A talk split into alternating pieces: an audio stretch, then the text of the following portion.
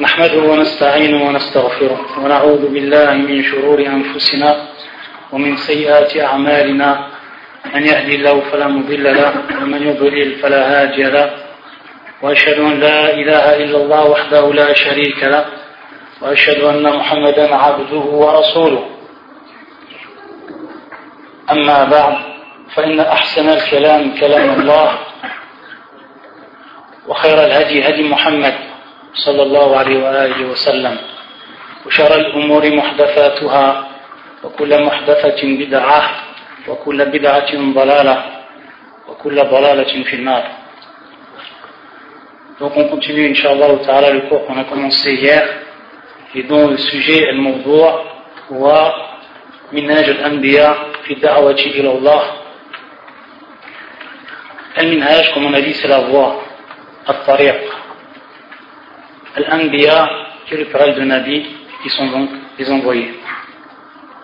Donc quoi, ce, cette voie, dans l'appel à Allah Azzawajal. C'est-à-dire comment ils ont fait la da'wah, comment ils ont appelé Allah Azzawajal, quelle était leur méthode, quel était leur chemin dans cela. Donc hier on a parlé et on a développé le sujet et aujourd'hui Inch'Allah on continue, sachant que le point fondamental qu'on avait vu hier et qui était que les envoyés ils ont commencé par ce qui était le plus important dans, dans leur da'wah, c'est-à-dire dans leur prêche.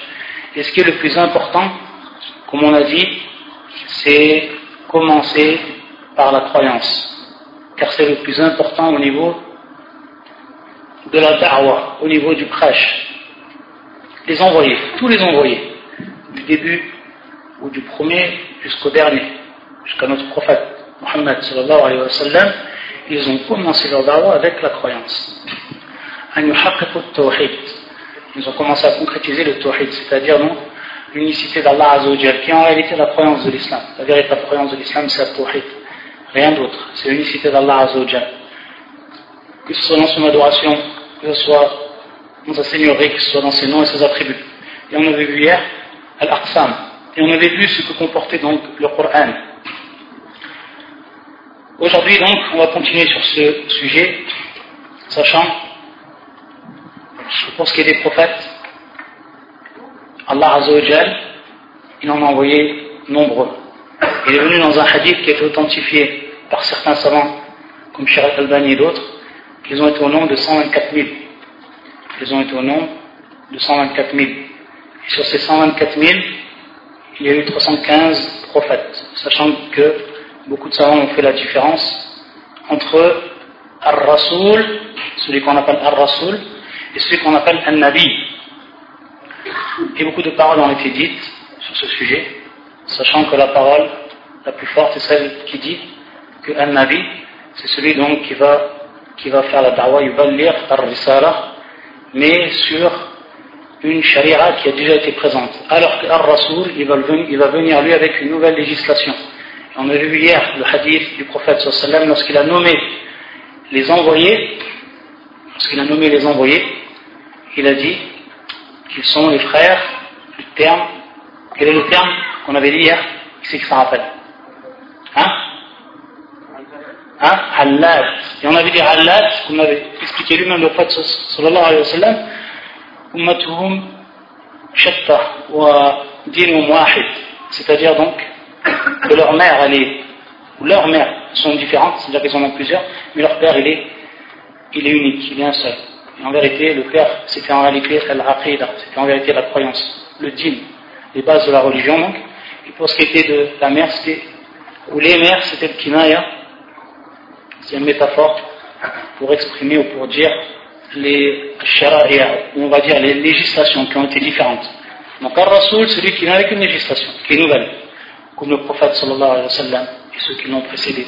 Par contre, un nabi, lui, il vient sur une législation qui est déjà présente, donc il n'en vient pas avec une nouvelle législation, mais il fait le même travail que le prophète par rapport donc, au tablir, par rapport donc à la transmission. Également, on avait vu que. Ah,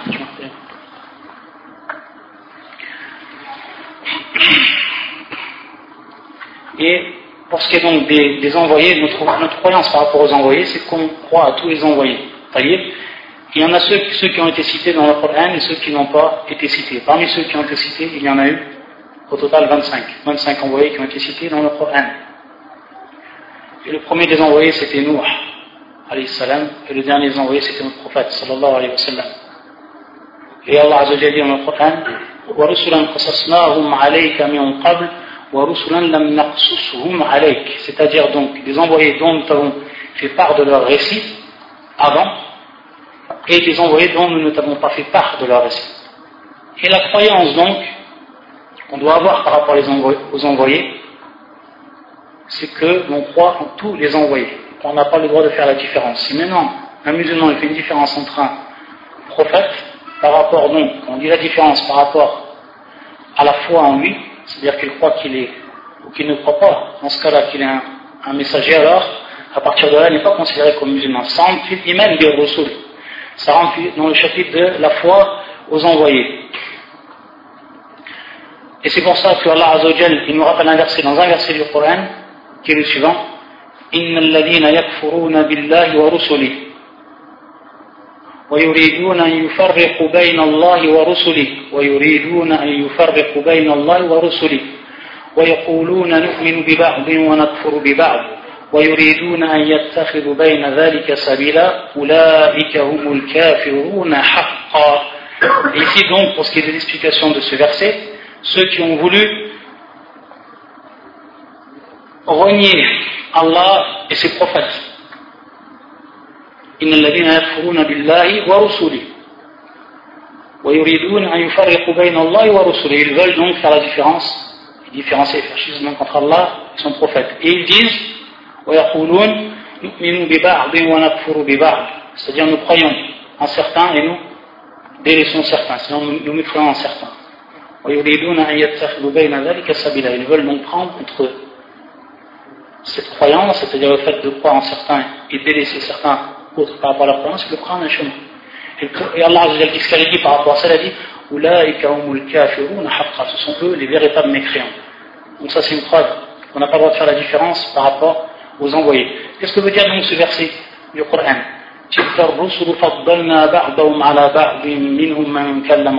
c'est-à-dire donc ces envoyés dont nous avons fait nous avons fait donc préférence les uns sur les autres ces envoyés dont nous avons fait préférence les uns par rapport aux autres. Donc il y a une préférence qui a été faite par rapport aux envoyés. Et l'autre verset qui est, celui-là, La bayna ahadim min rusuli. La bayna ahadim min rusuli. C'est-à-dire nous ne faisons pas la différence entre les envoyés. Ça donc ils ont expliqué, ils ont fait le rapport entre ces deux versets. Pour ce qui est du premier verset, c'est qu'Allah il a fait, il a donné donc des choses à certains, certains envoyés qu'il n'a pas donné aux autres. voyez Comme le fait qu'il a parlé, comme il est dans le verset c'est-à-dire ceux que Allah il leur a parlé. Donc celui Allah qui il a parlé directement, bien entendu, il va avoir un degré au-dessus. Etc. Donc des préférences qu'Allah a données. Pour ce qui est de l'autre verset, là nous c'est-à-dire nous ne faisons pas la différence entre les envoyés, c'est par rapport aussi à la croyance. Donc on n'a pas le de faire la différence dans la croyance. Voyez, contrairement aux juifs, les juifs qui ont fait la différence qui ont cru donc à Moïse lorsque Isa est venu, ils n'ont pas cru en lui. Lorsque Mohammed est venu, ils n'ont pas cru en lui. De même pour ce qui est des chrétiens, ils n'ont pas cru. Ils n'ont pas cru en Mohammed lorsqu'il est venu. Et ils ont cru en Isa. Alors que les musulmans, ils ont cru dans tous les envoyés. Ils ont cru tous les envoyés, depuis le début jusqu'à la fin. Ça donc, c'est simplement un rappel par rapport à notre croyance, pour ce qui est des envoyés. Pour bien comprendre le sujet et pour donc, yani, rester dans ce qui est de l'aménage al-anbiya. On a dit donc que les envoyés, ils ont commencé leur croyance avec le tawhid, avec la croyance.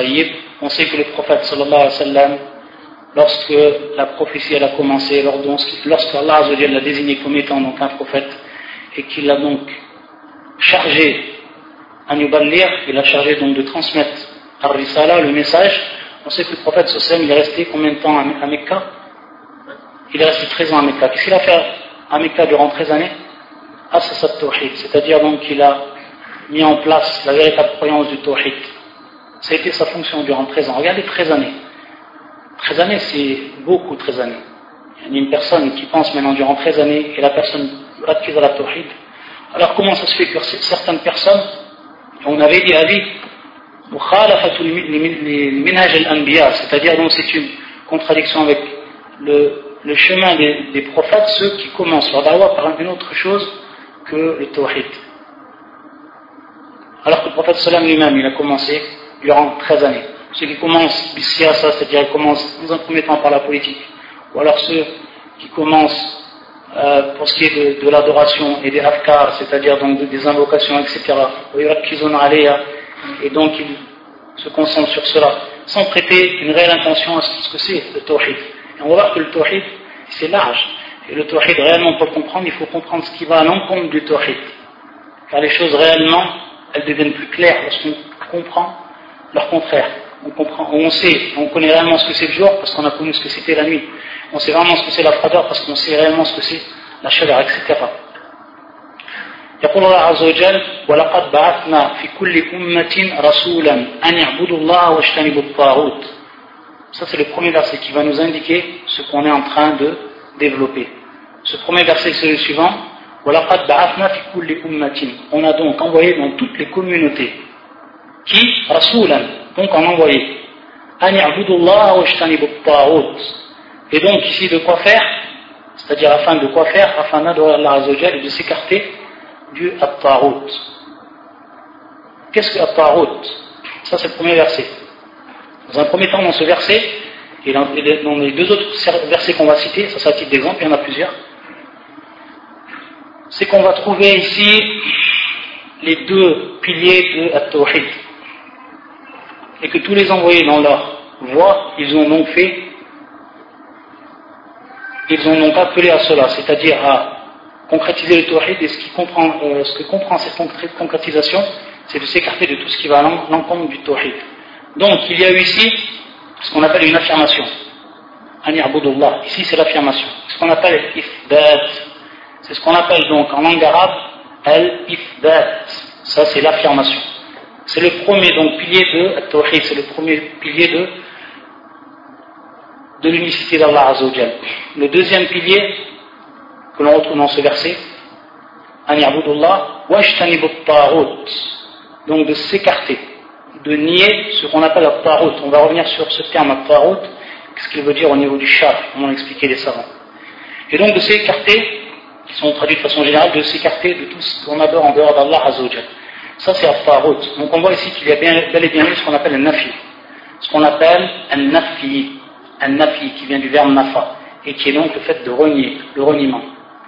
Donc en premier lieu, on a eu l'attestation, attester qu'Allah Azzawajal c'est lui seul qui mérite l'adoration, et donc de concrétiser cela par les actes, par les paroles, par le cœur, mais également pour que cela devienne complet, de s'écarter et de rejeter tout ce qui est en dehors d'Allah Azzawajal comme adoration. C'est-à-dire qu'on adore un autre qu'Allah Azzawajal.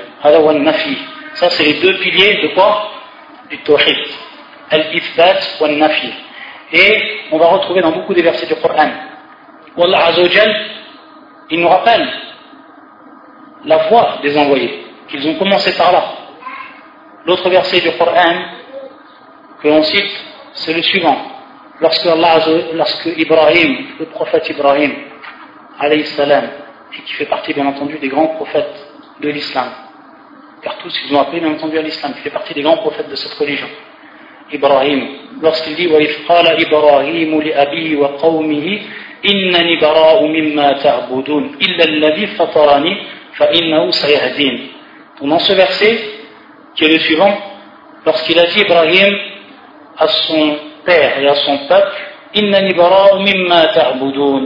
Je me désavoue, je suis innocent, ou je me désavoue, je m'écarte donc de ce que vous adorez. Donc ici, An-Nafi, on retrouve donc le premier ou le deuxième, suivant l'ordre, c'est pas un problème, du tawhid. Et ensuite, Illa alladhi fatarani. Illa alladhi Fatarani, c'est-à-dire sauf celui qui m'a créé. Donc on voit ici, dans la deuxième partie du, verset, quoi? Ash, Alifat. Ils sont vérité, tout simplement la traduction de la parole d'Allah Azzawajal, La ilaha illallah. La ilaha, nafi illallah, ifbat. Nafi, ifbat. Nafi, ifbat. Adawa. Également, le deuxième verset que l'on cite, وما أرسلنا من قبلك من رسول إلا نوحي إليه أنه لا إله إلا أنا فاعبدون c'est-à-dire nous n'avons pas envoyé d'avant toi c'est-à-dire avant le prophète sallam d'envoyer le prophète si ce n'est que nous leur avons fait comme révélation La ilaha illallah, ou la ilaha illa ana, c'est-à-dire qu'il n'y a pas d'autre divinité méritant l'adoration si ce n'est moi, si ce n'est moi. Donc on voit que, également, ça, ça a été le départ de la parole de tous les, envoyés. On retrouve ici dans cette parole la ilaha illallah, précisément ici, la ilaha illa ana fa'budun, où nous en nafi et ensuite faite. Et c'est ainsi de suite dans beaucoup des versets du Coran. Lorsqu'on va retrouver le Tawhid, on va s'apercevoir, que ce soit dans le même verset, ou alors que ce soit dans plusieurs versets, on va s'apercevoir toujours de ces deux piliers. Qu'est-ce que veut dire le terme ta'arut Ta'arut, la meilleure définition qui a été donnée par, c'est par le grand savant de l'islam Ibn Qayyim, ta'ala. Et il dit, awalan, ta'arut, ça vient du terme turian, ça vient du terme at-turian, et qui est en réalité tajawuz al-had, le fait de dépasser la limite, c'est le fait de dépasser la limite, at-turian. C'est pour ça qu'on dit tara. Tara du verbe, donc tara. Innahu tara, c'est-à-dire qu'il a dépassé la limite. Donc ce terme, il vient à taro de turian, qui est donc le masdar, et du verbe donc tara. Ça veut dire dépasser la limite, au niveau de la langue arabe. Et ensuite, au niveau du char, comme l'a expliqué Ibn al-Qayyim et d'autres savants également, ما تجاوز العبد أو ما تجاوز به العبد حده من معبود أو متبوع متبوع أو مطاع donc trois من معبود أو متبوع أو مطاع pour ce qui est de al-ma'boud min ma'boudin tout ce qui est en dehors c'est en réalité à titre d'exemple comme al-asnam al-asnam c'est-à-dire donc les idoles c'est-à-dire également les statues etc ça ça rentre dans le ma'boud Donc si on adore, ou alors tout ce qui va être en dehors d'Allah Azzawajal qui rentre dans ce terme ma'boud, ça fait partie de tawarit, qui est le terme, le, le, le jam ta'out. Ou matbou'. Matbou', comme l'expliquait Ibn Qayyim, à titre d'exemple, al-kuhan. Al-kuhan ou sahara, qui sont en réalité les devins, qui sont les devins et qui sont également les sorciers. Ceux donc qui sont suivis. Et eux, bien entendu, les devins et les sorciers toujours, parce qu'ils sont suivis dans leur balal et dans leur shirk, yarbaoun, c'est-à-dire donc qu'ils sont, qu'ils sont satisfaits de cela. Car ça c'est une condition pour que la personne ne s'appelle pas route, c'est qu'on soit satisfait de cela. Sinon on adorait des gens en dehors d'Allah ces gens ils n'ont pas été satisfaits de, de, cela. Comme par exemple Aïssa ibn Maryam. C'est un prophète, il jamais aurait, été, il aurait pu accepter qu'on adore en dehors d'Allah Azzawajal. Donc ça c'est bien une condition condition, c'est qu'ils sont en fait satisfaits. Ya Allah bidalik. Ensuite, ça c'est pour Matboua. Et ensuite, Moutar, Al-Moutar, c'est celui donc qui obéit. Comme, à titre d'exemple, Al-Umara, c'est-à-dire les dirigeants. Ou alors Al-Ulama, c'est-à-dire les savants, ceux qui vont détenir une autorité et qui vont légiférer. Donc ici, ceux qui, si on les suit dans ce qu'ils nous oblige par exemple comme shirk ou autre, ou comme désobéissance à Allah Azzawajal. Donc ici on va également rentrer, ou ils vont rentrer dans, ce, dans cela, si eux ils sont satisfaits de ce qu'ils ont fait. Et pour ici développer, certains savants comme Cheikh Al-Rafaymin, ils divisent donc, ou ils nous donnent trois catégories de ce genre de personnes, de ceux donc qui vont suivre. Il va dire, la première catégorie, c'est ceux qui sont satisfaits de cette loi, qui est une loi différente de celle d'Allah Azzawajal. Donc il est satisfait de cette loi-là, il la suit, et en réalité il déteste la loi d'Allah Azzawajal. Donc le fait qu'il a détesté la loi d'Allah Azzawajal, le fait qu'il est satisfait d'une autre loi, et le fait qu'il la suit, tout ça, ça va nous prouver que cette personne-là rentre fait qism al-kuffar, c'est-à-dire dans ceux qui sont considérés comme, comme mécréants dans l'islam. Et bien entendu, pour celui, celui-là, celui qui va détester la loi d'Allah qui va être satisfait d'une autre loi. Ça, c'est la première catégorie. La deuxième catégorie, c'est la personne donc qui va suivre cette loi-là, mais il n'est pas satisfait de cette loi il n'est pas satisfait de cette loi-là et il sait avec croyance que la loi d'Allah c'est la meilleure et que c'est celle qu'il doit suivre. Mais, bi shahwa, ou bil hawa, hawa, c'est-à-dire le fait qu'il suive sa passion, ou alors pour des biens matériels, le fait de, pouvoir accéder par exemple à une, à une c'est-à-dire euh, un métier, etc., il va donc suivre certaines lois, alors que lui, dans son cas-là, il n'est pas satisfait de cette loi. Il sait que c'est la meilleure loi d'Allah etc. Lui, c'est un as, un fasiq. Lakin là, il Ça ne sort pas de l'islam. Ça reste une personne qui est considérée donc aux, yeux de la religion comme une personne étant face, c'est-à-dire pervers, et asi, c'est-à-dire donc qui vit dans la désobéissance. Et ensuite, la troisième personne, c'est celle qui est ignorante. C'est celle qui est ignorante, celle qui ne sait pas. Une personne, elle ne fait pas la différence entre réellement la loi d'Allah et une autre loi, de par leur ignorance. Cette catégorie-là est divisée en deux catégories. La première, c'est la personne qui a la capacité de pouvoir apprendre et qui ne l'a pas fait. Cette personne-là, en réalité, c'est un hakim, c'est une personne non qui reste dans la désobéissance et qui est considérée comme un pécheur, parce qu'il n'a pas fait ce qu'il devait faire, c'est-à-dire apprendre et se renseigner pour ce qui est de la loi d'Allah Azzawajal. Et la deuxième personne, c'est celle qui n'a pas les moyens de, se renseigner ou qui n'a pas les moyens d'avoir science de cela. Comme par exemple une personne qui serait vraiment très, très vieille en âge, ou alors qui n'aurait pas la possibilité, ou qui n'aurait aucun savon auprès de lui, etc. Yani, cette personne-là, elle, elle n'a rien du tout. Cette personne-là, elle, elle n'a rien du tout, de par son ignorance et qu'elle n'a pas pu apprendre. Et on se base, où le shia, il s'était basé sur, sur un hadith du prophète sallallahu qui est apporté par Abu Daoud ou Ahmed, qui est un hadith authentique, où le prophète sallallahu il a dit Man afta celui donc qui va donner un avis de jurisprudence sans science. Celui qui va donner un avis de jurisprudence sans science. Man afta fa innama al-ithmu ala man. C'est-à-dire, le péché est sur celui qui a, a fait la fatwa le péché sur celui qui a fait la fatwa. Ce qu'on comprend de ce hadith, Mawa Wajud Istidlal, l'aspect argumentatif, c'est tout simplement que la personne qui va demander une fatwa à un savant, croyant que c'est une personne qui a de la science, et cette personne, elle va répondre, elle va faire une fatwa sans aucune science. voyez, sur qui est le péché à ce moment-là, et qu'elle, bien entendu, elle va prendre en compte cette fatwa, et qu'elle va, c'est-à-dire elle va faire l'acte suivant ce qui lui a été dit. Le péché, il est sur qui? Il est sur lui qui a, fait la fatwa comme l'indique le, hadith du prophète sallam, pas sur celui qui a pris la fatwa et qui ensuite l'a fait, de par son ignorance. Donc on voit ici que c'est sur quoi les, les, savants sont basés pour dire que celui qui n'avait pas la, capacité de, distinguer la science sur ce sujet-là, il n'avait rien par rapport à la religion. Pour ce qui est également de cette question, on ne sera pas l'inversé du Coran et qui est le suivant,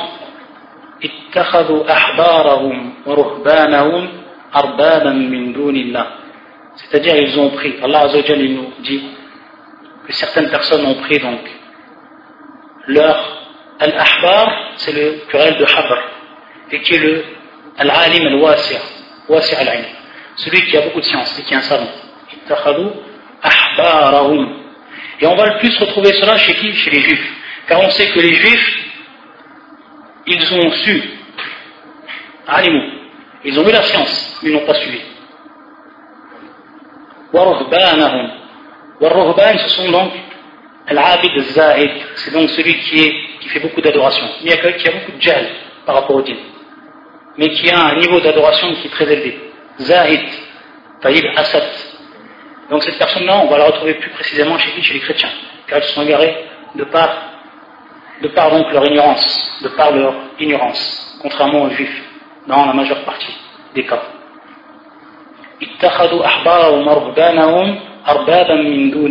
comme seigneur en dehors d'Allah Azzawajal. Un des sahabis, qui était lui avant chrétien, qui s'était converti à l'islam, il est venu au prophète sallam lorsqu'il a entendu ce verset, car il a eu un échelle, c'est-à-dire il a une ambiguïté. Il croyait en réalité que jamais ces gens-là, ils ont pris ce type de gens comme qui?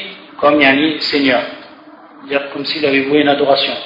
Et le prophète sallam, il va lui faire comprendre comment ici elle est venue cette adoration en dehors d'Allah Azzawajal, ou alors dans quel prisme, dans quelle catégorie ça va rentrer. Et ce, ce sahabi, c'est bien entendu Adi ibn Hatim, radiallahu ta'ala anhu. Et le prophète sallam, il, il lui a dit, c'est-à-dire, on, ne les adorait pas.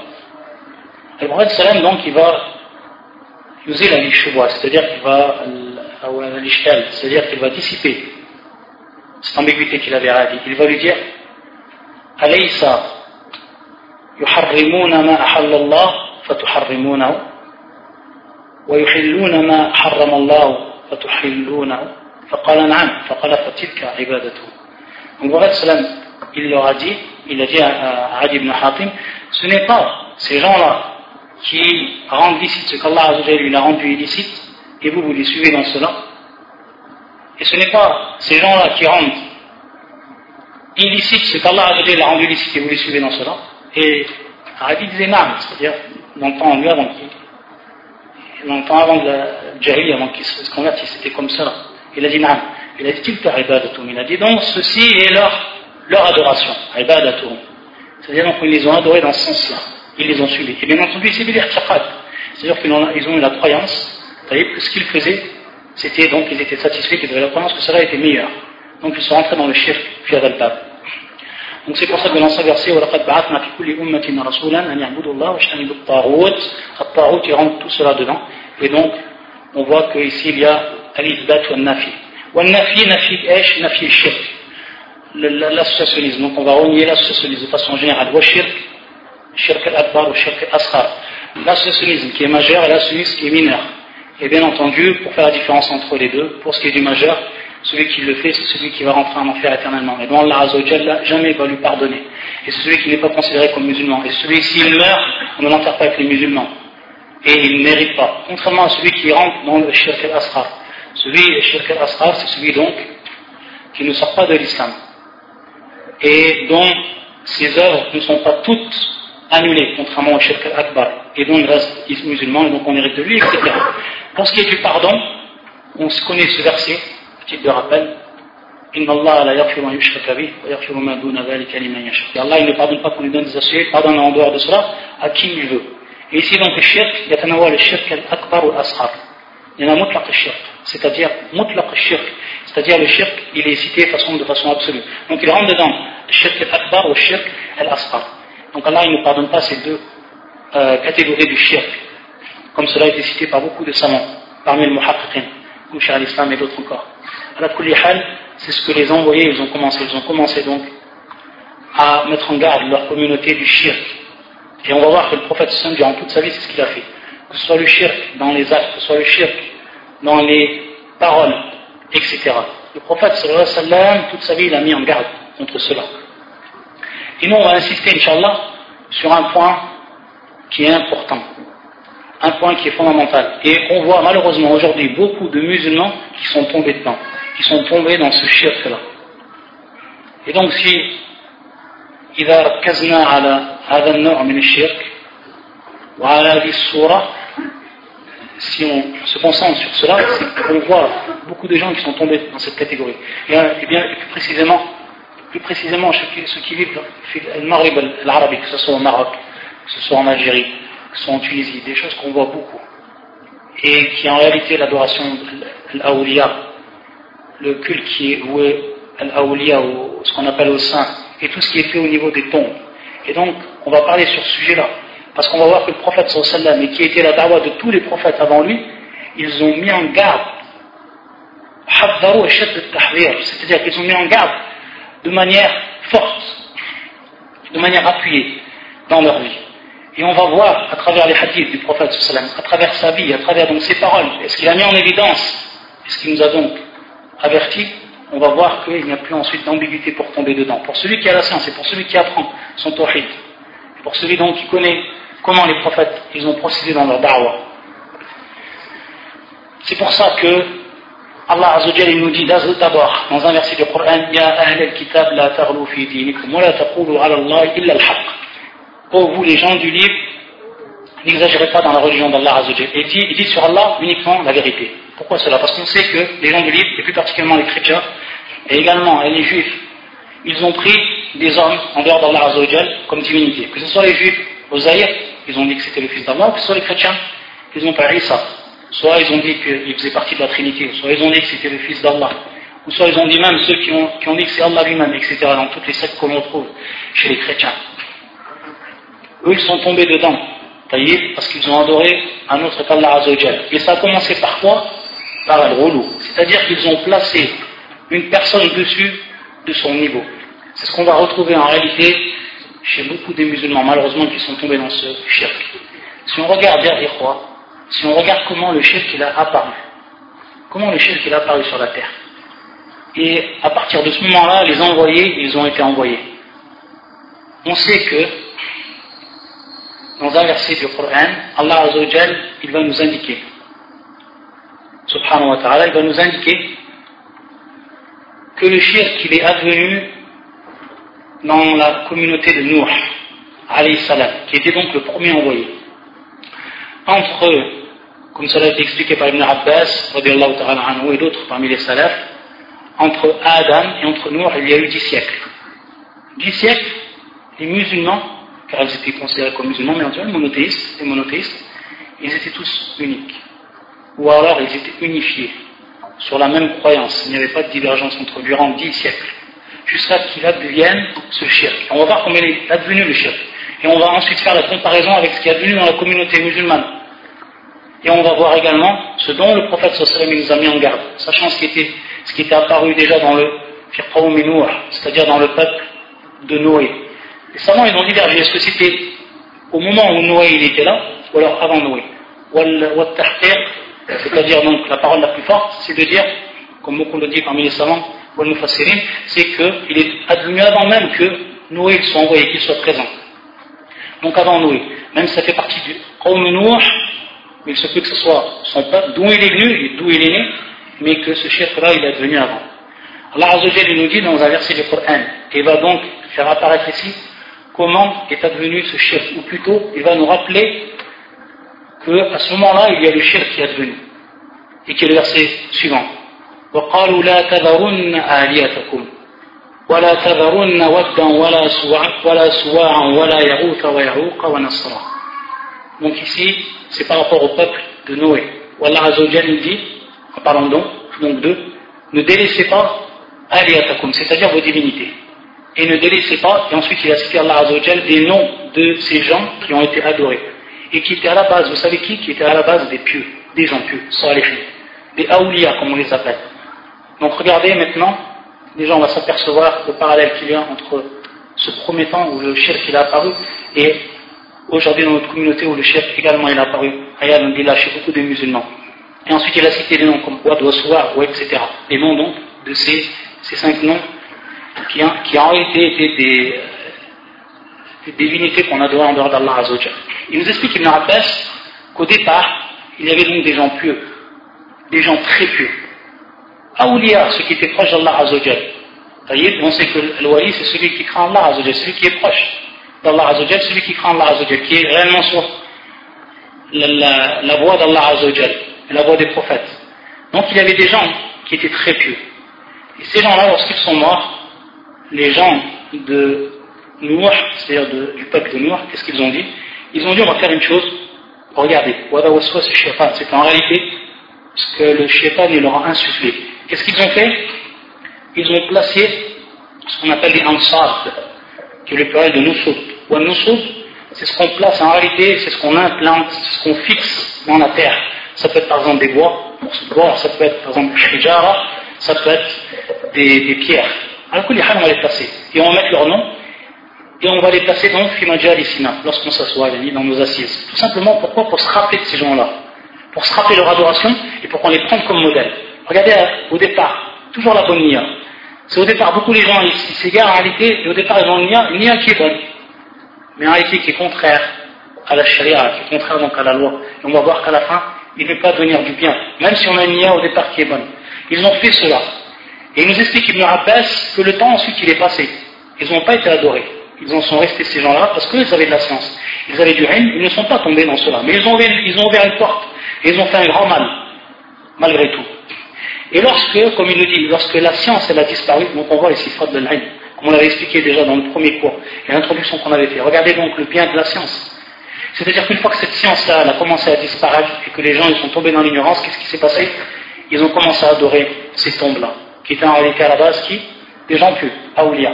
Et c'est ce qu'on retrouve de nos jours dans beaucoup des pays du, du, Maghreb. C'est des gens qui étaient pieux et donc ils vont à leur tombe. Taïb, au départ, c'est toujours pour une bonne IA, pour prendre baraka, etc. Et même si ça, on va le faire, Inch'Allah, comme cela est interdit, et comme le frère, Inch'Allah, Abbas, il, il détaillera. Et ça se finit, en fait, directement par le shirk. Et ça se finit même par le shirk akbar, le grand associationnisme. C'est comme ça que ça a commencé chez nous, et ça, ensuite, ça s'est répété. Et c'est pour ça que le prophète et tous les envoyés, c'était leur voix, lorsqu'ils ont parlé du tawhid, ils ont mis en évidence tout ce qui venait à l'encontre. Et ils ont bloqué, bloqué, c'est-à-dire qu'ils ont bloqué toutes les voies qui allaient amener au shirk. Et beaucoup de savants disent, lorsqu'ils donnent la définition de shirk al-asghar, ils disent en vérité le shirk al-asghar,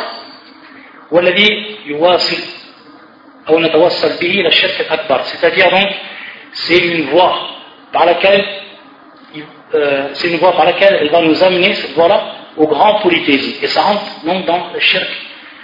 Ça c'est le shirk al-asghar qui est une définition qui est donnée par beaucoup des savants taïb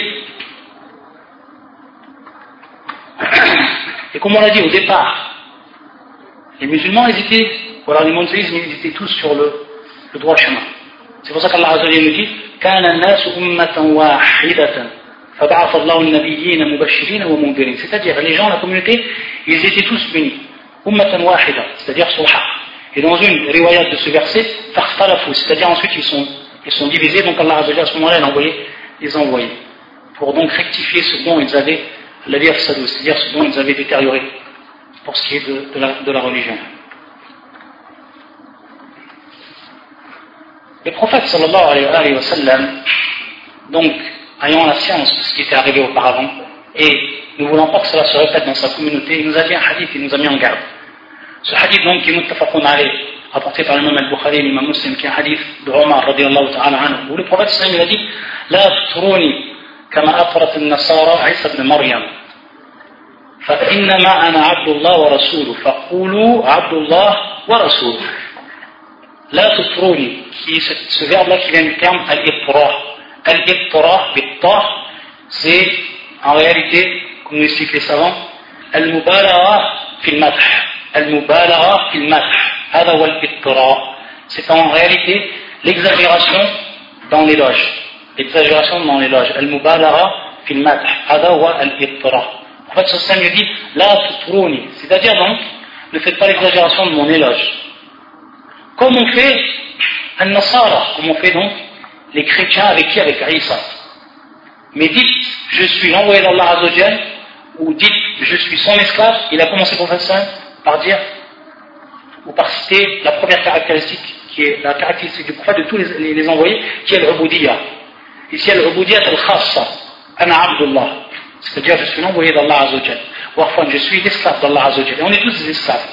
Il a commencé par cela dans un premier temps pour rappeler aux gens que son, sa menzila, c'est-à-dire sa place, elle est à ce niveau-là. C'est-à-dire donc qu'il reste, pour ce qui est de son statut, un homme comme les autres, et qui on ne peut lui vouer donc aucun, aucune adoration.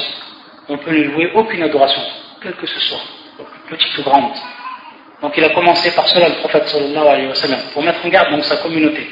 Et si le prophète sallallahu sallam dit ça par rapport à lui, alors qu'est-ce qu'on doit dire par rapport aux gens pieux? Est-ce qu'on a le droit de d'exagérer dans, dans, leur louange et d'en venir jusqu'à aller prendre la baraka chez eux, ou alors jusqu'à égorger devant leur tombe al-zabaih, les sacrifices, etc. Si on ne fait pas trop le fait, alors on va le faire pour celui qui est en dessous de lui. Et lorsqu'on a dit al-rubudiyat, bien entendu, il y a al-rubudiyat al-am ou al-rubudiyat al-khas. Ils sont tous donc des esclaves. Mais il y a parmi eux, c'est ce qu'il y a dans le rubudiyat al-khassa, c'est-à-dire celle qui est spécifique, ce sont les croyants. Donc le prophète, il a dit, Ana Abdullah, faqulu Abdullah wa Rasuluh. Wa Rasuluh. Et ensuite, il est venu à deux deuxième caractéristique, et qui est en réalité A'la, A'la al-Wasf, qui est en réalité la plus grande caractéristique chez les hommes, qui en réalité al qui est celui donc, euh, c'est les caractéristiques du message, donc de celui qui est messager. Donc ce hadith il est plus que clair, et le prophète Sam mis en garde, comme l'ont fait tous les autres prophètes, pour ce qui est donc de protéger le tawhid et tout ce qui peut lui venir à son, encontre. Et même pour ce qui est de lui, du prophète. On va voir encore d'autres hadiths qui sont dans ce sens. Pour ce qui est du al-huquq, les savants nous ont rappelé qu'il y a trois c'est-à-dire qu'il y a trois en réalité euh, droits. Il y a un droit qui est propre à Allah Azzawajal. Haq mahdun lillah, وما يختص بألوهيته وربوبيته وأسمائه وصفاته c'est-à-dire un droit qui est spécial à Allah Azzawajal et qui est propre et qui est spécifique à lui et qui rentre dans son adoration, qui rentre dans sa seigneurie, qui rentre dans ses noms et ses attributs. Comme Allah Azzawajal, il dit c'est-à-dire faites سروامش سروامش. الله عز وجل بكرة أسيرة تستطيع من بداية النهار إلى النهاية أو من أول النهار إلى آخره. c'est-à-dire du début de la journée et à la fin de la journée. سبحوا بكرة وأسيرة هذا حق الله معه il y a un حق qui est propre au prophète صلى الله عليه وسلم. حق خاص بالنبي صلى الله عليه وسلم. وهو إعانته وتوقيره وتعزيزه. c'est-à-dire le fait qu'on doit aider le prophète sallam donc durant son vivant comme l'ont fait les sahaba comme l'ont fait les croyants et on doit lui donner un grand honneur et on doit lui donner un grand honneur et un grand respect on doit, on doit le vénérer le prophète sallam vénérer bien entendu suivant son rang c'est ce qu'on doit faire et c'est pour ça qu'Allah Azzawajal, il dit euh, dans le Coran, وَتُعَزِّرُوهُ وَتُوَقِّرُوهُ وَتُعَزِّرُوهُ c'est-à-dire vous lui faites honneur, وَتُوَقِّرُوهُ et vous lui donnez un grand respect. Ça c'est un droit qui est spécial au prophète sallallahu Et ensuite il y a un droit qui est mushtarak, haqqun mushtarak, c'est-à-dire un droit qui est commun pour Allah et le prophète, et qui est, que l'on trouve dans le verset suivant, لِتُؤْمِنُوا بِاللَّهِ وَرَسُولِهِ لِتُؤْمِنُوا بِاللَّهِ وَرَسُولِهِ c'est-à-dire que vous croyez en Allah et son prophète. Donc cette foi que l'on doit avoir, c'est le droit d'Allah et le droit du prophète. Le droit d'Allah comme étant le Seigneur et le droit du prophète, bien entendu, comme étant l'envoyé. C'est la troisième, la troisième catégorie de al ici. donc on voit qu'il n'y a, pas à faire de, de c'est-à-dire on n'a pas, à faire, de mélange pour ce qui est le droit du prophète et le droit d'Allah Azzawajal, pour que les choses soient claires. Ensuite, on va rentrer dans ce qui est encore plus spécifique. Parce que le prophète sallallahu alayhi wa sallam, il nous a interdit une chose. Il nous a interdit une chose et que ici également les musulmans ils ont fait, billah, et qui sont écartés de la voie du prophète sallallahu et qui sont écartés de la voie de tous les envoyés d'Allah azawajal, et ils sont tombés dans le mal, ils sont tombés dans le shirk de par cela. Le prophète sallallahu il nous dit dans un hadith, il y a beaucoup de riwayat, c'est-à-dire beaucoup de hadiths qui sont venus dans le même sens du prophète sallallahu On prend une des riwayat, متفق عليه من حديث عائشة يقول لعنة الله على اليهود والنصارى لعنة الله على اليهود والنصارى nous dit le prophète c'est-à-dire que la malédiction soit sur les juifs et les chrétiens اتخذوا قبور أنبيائهم مساجدا ils ont pris les, les cimetières ou les cimetières donc de leurs envoyés comme, comme lieu de prière. Et ensuite, Aïcha dit يحذر ما صنعوا ولولا ذلك أبرز قبره إلا أنه خشي أن يتخذ مسجدا Le prophète Salam il nous met en garde de ce qu'ont fait les juifs et les chrétiens. Ils ont pris donc leur, les, les cimetières de leur prophète comme comme lieu de prière. Qu'est-ce que ça veut dire Ittihad al-masajid Qu'est-ce que ça veut dire Ittihad al-qubur masajid. Ici, on va voir qu'il rentre dedans trois sens. Et on va le voir à travers la sunna du prophète sallam. Trois sens. Le premier sens, as-salatu ala al-qubur bima'na sujudu alayha. Ça, c'est le premier sens qui rentre dans Ittihad al-qubur masajid. C'est-à-dire le fait qu'on va se prosterner au-dessus, au-dessus du cimetière, on se prosterne. Ça, ça rentre dedans. Le deuxième sens, et par rapport à ça, on a un hadith du, du prophète sallam, un hadith d'Ibn Abbas, qui nous dit, et qui est un hadith rapporté par l'imam al-Tabarani, qui est authentifié par Cheikh Albani, Silsila, et qui est numéro 1016, où le prophète il nous dit, La tusallu ila qabrin, wa la tusallu ala qabrin. La tusallu ila qabrin, wa la tusallu ala qabrin. Donc, ala qabrin, au-dessus de, du, du cimetière. Le deuxième sens, c'est al-sujoud ilayha wa istiqbaluha bis-salah wa dua andaha. Ça, c'est le deuxième sens. C'est le fait de prendre la, le, le, le, cimetière en face de nous, de prendre comme une qibla, et donc à partir de là de se prosterner, ou alors de faire des doigts. Et ici, c'est précisé dans, le hadith d'Ibn Abbas, la tusallu ila al-qabr, en direction du qabr, mais également, voilà tusalli ala al-qabr. On ne peut pas donc prier au-dessus. Ce hadith, il suffit pour les deux. Et ensuite, le, troisième, c'est bin al-masajid alayha wa salah C'est-à-dire le fait de construire une mosquée au-dessus. De quoi? Au-dessus des al Et ensuite de prier dedans. Et avec le qasr, on sait bien qu'il y a le et c'est pour ça qu'on l'a fait. Et dedans, il y a deux images qui vont rentrer. La première image, donc, c'est le fait de la construction elle-même, et la deuxième image, c'est le fait de prier au milieu de al Le, le fait de, par exemple, de prier en ce qui un cimetière, on se met au milieu du cimetière et on prie dans le cimetière. Donc il rentre deux images dans cette troisième, dans cette troisième euh, catégorie. Donc on voit qu'il y a trois sortes. Et tout ça, ça rentre dans Ittihad al-Qubur Masajida. Ah, c'est interdit de le faire. Même il est venu dans le hadith, le hadith d'Abu Sa'id al-Khudri, il est venu qu'on n'a pas le droit de s'asseoir sur al-Qabr. C'est-à-dire qu'on n'a pas même de s'asseoir sur le qabr, qu'on n'a pas, pas, le droit. Donc regardez le prophète sallam, comment il a mis en garde pour ce qui est de Masalat al-Qubur. Et regardez ce fond donc des musulmans de nos jours. Ils ont été bien plus loin. S'ils avaient respecté ces choses, ou alors ces interdictions du prophète sallam, rien de cela ne se serait passé, absolument rien. C'est par ignorance. Et pourquoi le prophète sallam nous interdit tout cela? Pourquoi il nous a interdit tout cela?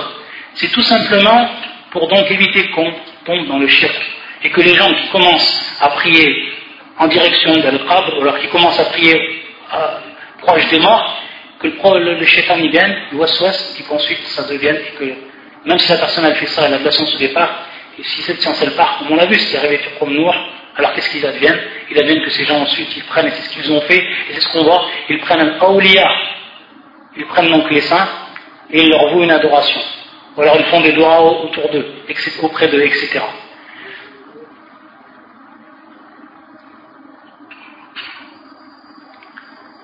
Pour ce qui est du prophète sallam et de sa tombe, ici on va avoir en réalité peut-être une choua, c'est-à-dire une ambiguïté. Dans le hadith que j'avais cité, le, hadith de Aïcha, elle avait dit que s'il n'y avait pas eu cela, et que si le prophète n'avait pas eu peur qu'on prenne donc sa tombe comme quoi Comme lieu de prière, c'est-à-dire que Ubriza il en a le et qui est qui est le fait donc qu'on aurait placé donc sa tombe au prophète sallam en dehors d'où elle a été placée, c'est-à-dire dans c'est-à-dire son appartement. Par exemple, on l'aurait mis au Baqir, ou alors on l'a mis dans un autre endroit. Le prophète sallam il n'a pas voulu cela. Il n'a pas voulu cela de peur donc de cela qu'on vienne et qu'on prenne donc cet endroit-là comme lieu de prière. C'est pour ça qu'il est resté, ça c'était la première illa. La première cause, c'est pour ça qu'il est resté qu'on a, a donc euh, doufina fi, euh, fi makan, makan hadimata fi. La deuxième illa, c'est que, comme nous a informé le prophète pour ce qui est de l'anbiya, on les enterre où ils meurent. Ça c'est la deuxième cause.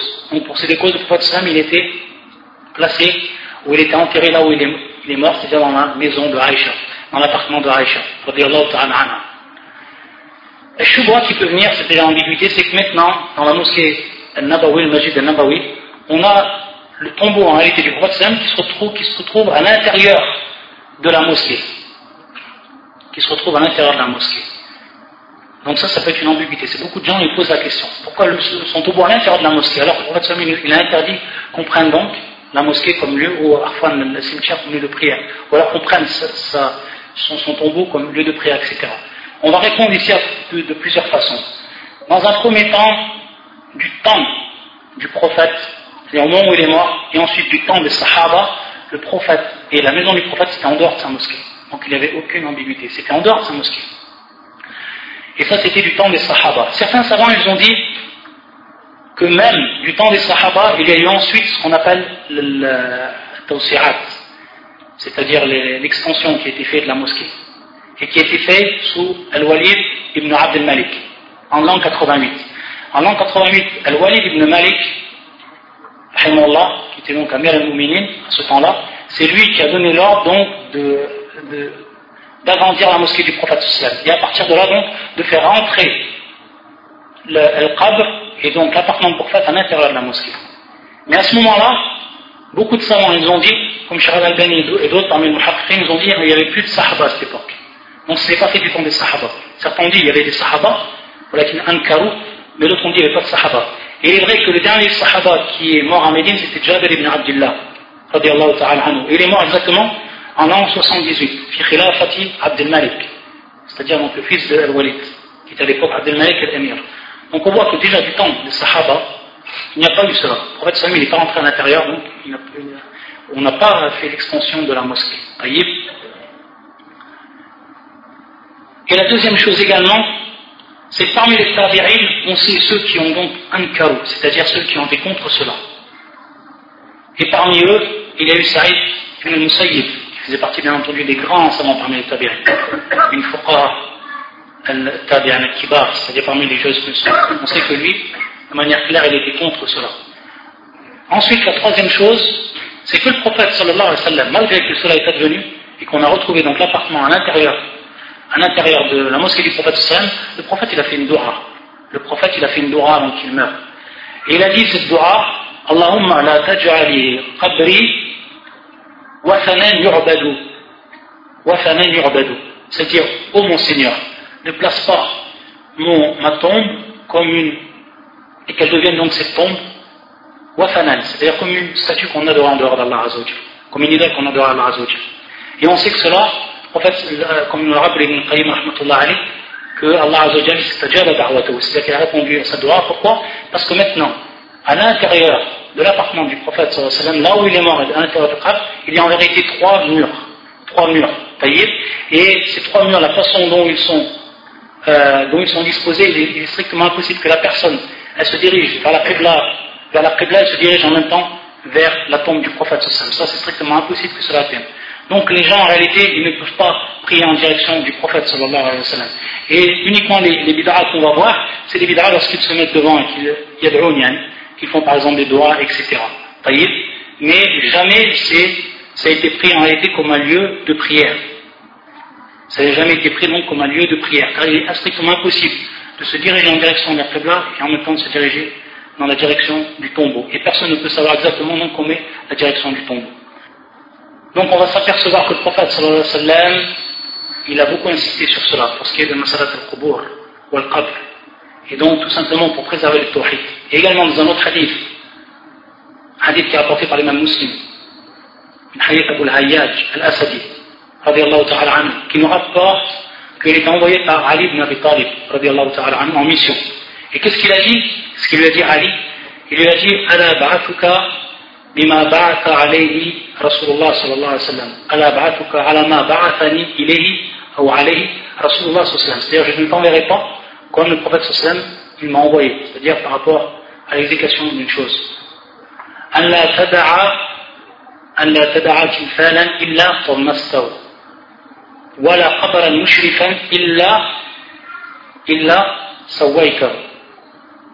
c'est-à-dire donc, ici, quelle est sa mission C'est à chaque fois qu'il voit un timthal. Le timthal, c'est Asura, Arwah, c'est-à-dire une, image qui a une âme. Lorsqu'il la voit, qu'est-ce qu'il doit faire? Il doit l'effacer. At-tams, qui est al-izara, le fait d'effacer. Voilà, qabran mushrifan. Donc al-qabr, qui est le tombeau. Mushrifan, qu'est-ce que veut dire ce terme? Mushrifan Ça veut dire murtafi'an. Murtafi'an an al-ard. Illa sawaytahu. Sauf, donc si tu vois une tombe qui va être au-dessus, élevée, mustafir, par rapport à la terre, au niveau de la terre, tu dois donc la niveler et la rendre au même niveau que la terre. Tout ça, pourquoi le prophète il a fait cela Pourquoi donc, jusqu'à ce niveau, il a incité le prophète sur, sur cela Donc pour couper toutes les voies au shirk, toutes les voies au shirk. Et ça, c'était la voie de tous les prophètes. C'est par cela qu'ils ont commencé. Et c'est par cela qu'ils ont fini. Et c'était cela durant toute leur vie. Donc c'est par cela que tous ceux, tous ceux donc, ceux qui euh, se réclament de la darwa, ils doivent commencer par cela. Celui qui commence pas par celui, par cela, ou le groupe qui commence pas par cela, faut être sûr, ce sont des personnes qui sont écartées de la voie du prophète. Ils commencent à vous parler toute la journée de siyasa. Ils n'ont aucune importance, ils sont ignorants, juhal, aslan, sache qu'ils sont loin du ménage d'Anbiya. Ou alors qu'ils vous parlent d'appeler les autres à l'islam et qu'ils connaissent même pas eux-mêmes, puisque c'est réellement tawhid, tout ce qui rentre en dehors du tawhid, et qu'ils appellent les gens donc à concrétiser le tawhid, alors sachez que ces gens-là, ils ont été, dès le premier point qu'on voit aujourd'hui, qu'on a vu hier, et qui est donc le commencement des prophètes dans leur par la concrétisation du tawhid, vous pouvez savoir donc que ce sont des gens qui sont écarté.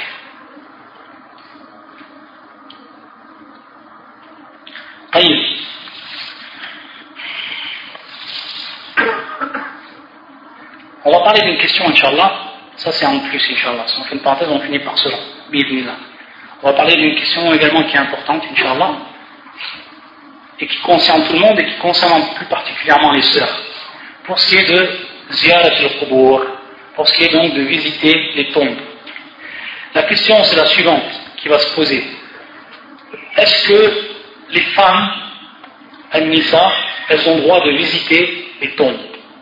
Est-ce que les femmes, elles ont droit de visiter les tombes? Que ce soit la tombe du prophète ou que ce soit toutes les autres tombes. Sachant pour ce qui est du prophète, et ce qui concerne les hommes ici, uniquement ce qui nous était rapporté d'un sahabi, Ibn Omar, c'est que lorsqu'il voyageait et lorsqu'il revenait, il passait le salam, il passait devant donc, la, tombe du prophète, ensuite d'Abu Bakr et de Omar, et il passait donc le salam. Il passait le salam. C'est uniquement ce qui nous est parvenu du sahaba, rien d'autre. Il ne faisait rien en dehors de cela. Et on sait que le prophète sallallahu alayhi wa sallam, il nous a dit Sallu alayhi fa inna salatakum tablughuni ayna kuntum. C'est-à-dire donc, ou comme a Nabi sallam, priez sur moi et votre prière, elle va me parvenir où que vous soyez. Donc on n'a pas besoin de se placer à côté de la, la, tombe du prophète sallam, ou alors faire des invocations à côté de la tombe du prophète sallam.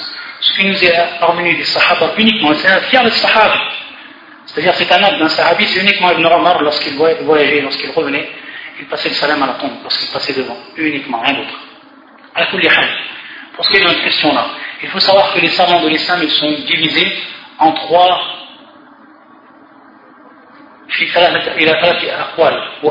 c'est-à-dire trois avis. Le premier avis, ceux qui ont dit que c'est strictement interdit, que la femme n'a pas le droit de visiter la tombe. Le deuxième avis, c'est ceux qui ont dit que c'est strictement ou alors que c'est autorisé, montre la femme, que c'est autorisé que la femme elle peut visiter les tombes. Et ensuite, le troisième avis, ceux qui ont dit le karaha, c'est-à-dire donc que cela est détestable. C'est permis, mais cela est détestable. On va revenir donc sur les preuves de chacun. Taïb. C'est bon Salam.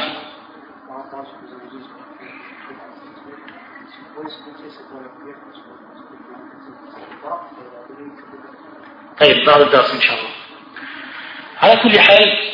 le prophète sallallahu alayhi wa sallam, on a un hadith de lui. Et ce hadith, ça va être al ça veut dire ce qu'ils vont prendre, ceux qui ont strictement interdit que les femmes elles visitent les tombes. Ce hadith est le suivant, c'est un hadith euh, qui a plusieurs versions, et parmi ces versions, يقول النبي صلى الله عليه وسلم أو لعن رسول الله صلى الله عليه وسلم زائرات القبور وفي رواية أخرى زوارات القبور زوارات القبور c'est un hadith Ibn Abbas, Abu Huraira et d'autres encore il y a beaucoup de versions donc qu'est-ce qu'ils ont dit les savants qui l'ont strictement interdit ils ont dit ici on a l'arme ici le prophète sallam la'ana on sait que l'arme soit l'ib'al an rahmatillah c'est-à-dire le fait qu'on invoque qu'une personne elle soit écartée de la miséricorde d'Allah ça c'est la malédiction l'arme le prophète sallam a dit رسول الله صلى الله عليه وسلم زائرة القبور dans une autre version زوارات القبور pour ce qui est de زوارات القبور ça veut dire donc celle qui visite القبور ils ont dit dans ces salons ici c'est strictement interdit que la femme elle visite et ça fait même partie d'al-kabair parce que l'arme ça fait partie من الوعيد الشديد والوعيد الشديد يدل على إيش الكبيرة Il y a d'où le Yadullu al kabira c'est-à-dire ça indique que c'est un grand péché. Donc ils ont pris ce hadith. Ceux qui ont permis, ils vont répondre à ce hadith-là. Ils vont dire ce hadith-là, dans la version IA, Zouwarat. Zouwarat, c'est-à-dire à la was al-mubalaha. C'est-à-dire celle qui visite beaucoup. Zouwarat, celle qui visite beaucoup. Mais le problème, c'est qu'on a une autre version, et qui est la suivante. Mais le hadith euh, Abu Huraira, Zairat. Et ici, on n'a pas en vérité de mubalaha, c'est-à-dire de caractéristiques d'exagération. C'est-à-dire uniquement celle qui va visiter. Et c'est une version en réalité qui est authentique. C'est-à-dire que beaucoup de savants, même s'il y a une divergence, ils ont authentifié. Et parmi eux, Hamad Shir, le grand muhaddith de Médine et qui est mort, qui s'appelait Hamad al-Ansari, et qui était parmi les grands savants et les grands muhaddiths de Médine. Et qui a une risala sur ce sujet-là, et donc lui, à il fait tahrir qu'il y a plusieurs versions de ce hadith et de cette parole-là, et qui est bien zahirat, ça c'est la première chose. La deuxième chose, zouwarat, ça ne veut pas uniquement dire, et dans tous les cas, que c'est l'exagération. C'est-à-dire, on peut dire zouwarat, alors que c'est une femme, ou alors que les, les femmes, elles visitent même de temps en temps. Pourquoi Parce qu'on sait que dans la langue arabe, c'est un procédé qui est utilisé. Par exemple, Allah a dit dans le Coran, euh, il dit subhanahu wa ta'ala, وَمَا رَبُّكَ بِظَلَّامَ لِلْعَبِيدِ c'est-à-dire, et Allah Azzawajal, ou ton Seigneur, et ton Seigneur ne fait pas injustice, n'est pas injuste envers ses créatures. Ici, al-dhallam, al-dhallam à la wajh al-mubalagha, c'est-à-dire par exagération. Est-ce qu'on veut dire qu'Allah Azzawajal, il n'est pas injuste par exagération envers, ses créatures, mais injuste par non-exagération Abadan. Mais ici, c'est utilisé, ça ne veut pas dire que wasf al-mubalagha à la haqiqati, c'est-à-dire que c'est réellement ce qui va être compris. De même ici, zuwarat. Donc ceux qui ont interdit, ils ont répondu de cette manière-là. Ensuite, pour ceux qui ont dit que c'était permis, ils vont revenir avec d'autres hadiths. Ils vont revenir avec d'autres preuves. Parmi ces preuves, hadith muttafaqun ali rapporté par l'imam al-Bukhari et l'imam muslim, min hadith Umm Atiyya, radiallahu ta'ala anha. Où le prophète sallam, il est venu, euh, لما قدم رسول الله صلى الله عليه وسلم المدينة, c'est-à-dire lorsque le prophète sallam il est venu à Médine, Jama'a Nisa al-Ansar fi Il a donc réuni les femmes des Ansar dans une maison. Et parmi ce qu'il leur a dit, parmi ce qu'il leur a dit,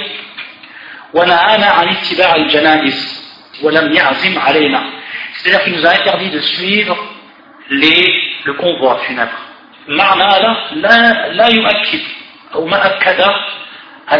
C'est-à-dire qu'il n'a pas insisté sur ce naï. Certains savants, donc, ils ont compris que ce n'est pas une interdiction totale.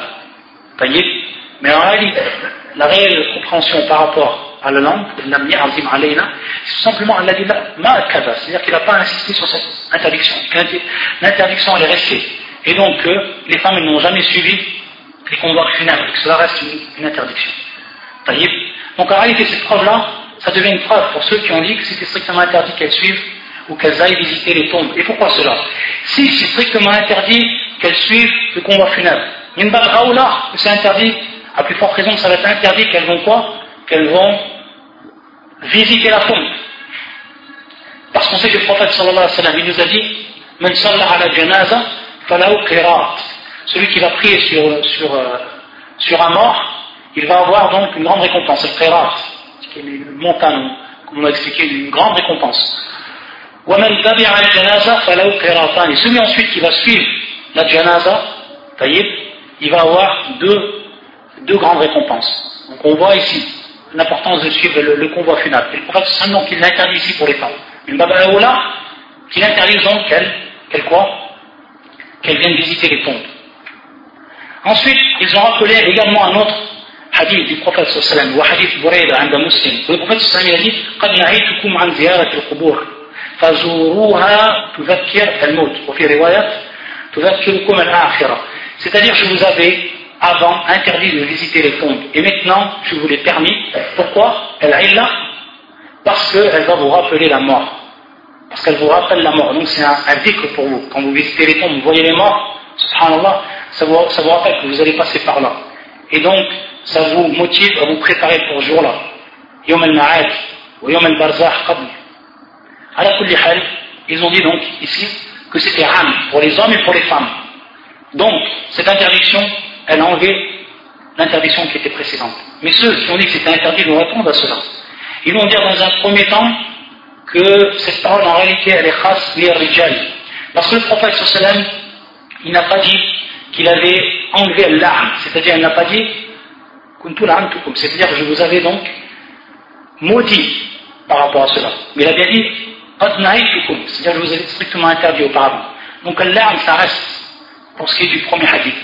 Et la deuxième chose, pour qu'on dise que le hadith yansah l'awal, c'est-à-dire qu'il abroge le premier, il faut des preuves. Il faut des preuves par rapport à cela. Et on sait que, pour ce qui est de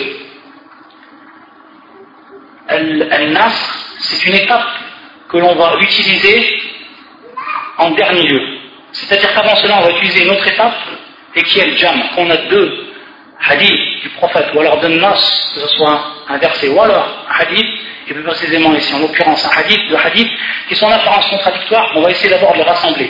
Et si on ne peut, pas les rassembler, alors ensuite on va voir s'il y en a un qui va annuler l'autre, qui va abroger l'autre. Ici on peut les rassembler.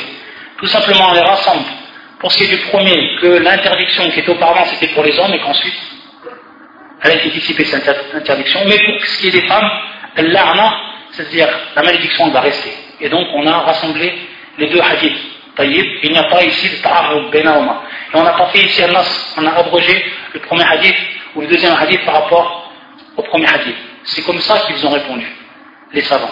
Et donc ça reste ici, al-am al-rijal, dun nisa Ensuite, ils ont pris également un autre hadith, qui est un hadith rapporté par Anas, radiallahu ta'ala anhu, and al-Bukhari, où le prophète sallam il est passé devant une femme. Marra nabi sallam bimra'a. C'est-à-dire elle était donc euh, auprès d'une tombe et elle pleurait et le prophète lui a dit et qu'est-ce qu'elle lui a répondu la femme? Elle lui a répondu ilayka anni c'est-à-dire c'est-à-dire éloigne-toi de moi. L'âme tout ça, c'est-à-dire tu n'as pas été atteint de mon malheur à moi. Et ensuite, le prophète Sam il est parti. Mais elle ne savait pas que c'était le prophète. Une fois qu'elle a, su que c'était le prophète, elle est retournée vers lui et qu'est-ce qu'il a répondu le prophète? Il lui a dit c'est-à-dire qu'en réalité la patience c'est au moment du premier choc c'est pas plus tard, un an après, ou alors bien plus tard, on a eu ce malheur. C'est au moment où il nous arrive, au moment du choc, c'est là qu'on doit faire preuve de quoi? De sabre. On doit faire preuve donc de patience. Et on sait que à au niveau de la religion, au moment de l'ibtila, c'est-à-dire qu'on patiente. Même si on n'a pas le même si on n'est pas satisfait. Par contre, la satisfaction à c'est quelque chose qui est au-dessus. Donc le premier niveau, ce qui est le plus haut, c'est ce que va atteindre vraiment le croyant au niveau de l'ibtila, c'est Arriba. Arriba ou sabr. Donc Arriba, c'est-à-dire qu'il est satisfait min qada'illah, parce qu'Allah a le prédestiné. Et s'il n'a pas cette capacité, alors ce qui est en dessous, a un niveau en dessous, c'est sabr. Et le prophète lui a dit, ittaqillah wa pour ceux qui ont dit que c'est une preuve que la femme elle avait le droit de visiter la, tombe, parce que pour l'islam, il n'a pas interdit de visiter cette tombe-là.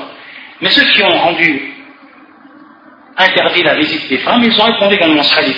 Dans le premier temps, le Salam, il a dit Taqillah, c'est-à-dire Khan Allah Qu'est-ce ça veut dire Khan Ça veut dire fais ce qu'Allah Azzajal lui t'a recommandé de faire, et il donne pas ce qu'Allah Azzajal lui t'a interdit de faire. Et parmi ce qu'il a interdit, le hadith que le prophète lui-même il a cité La'anallahu أو لعن الرسول صلى الله عليه وسلم زوارات القبور أو زائرات القبور.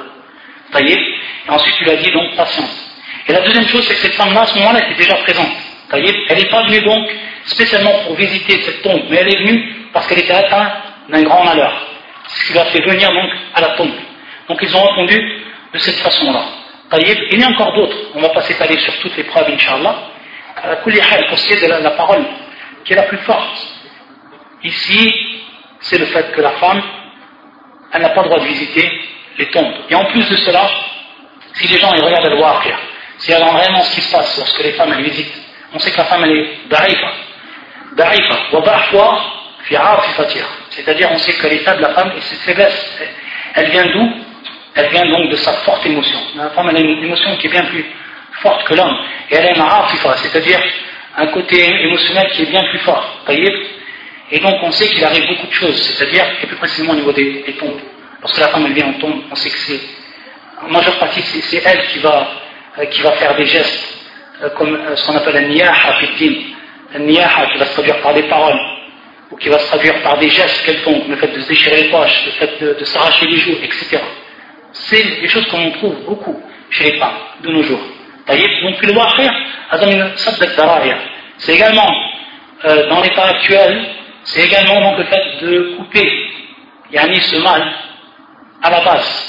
C'est pour ça donc que beaucoup de savants, et parmi les Islam ibn Taymiyyah, et beaucoup d'autres savants, beaucoup de savants, ils ont dit donc, pour leur réagir, pour ce qui était de la femme, il était interdit que la femme elle visite donc les tombes.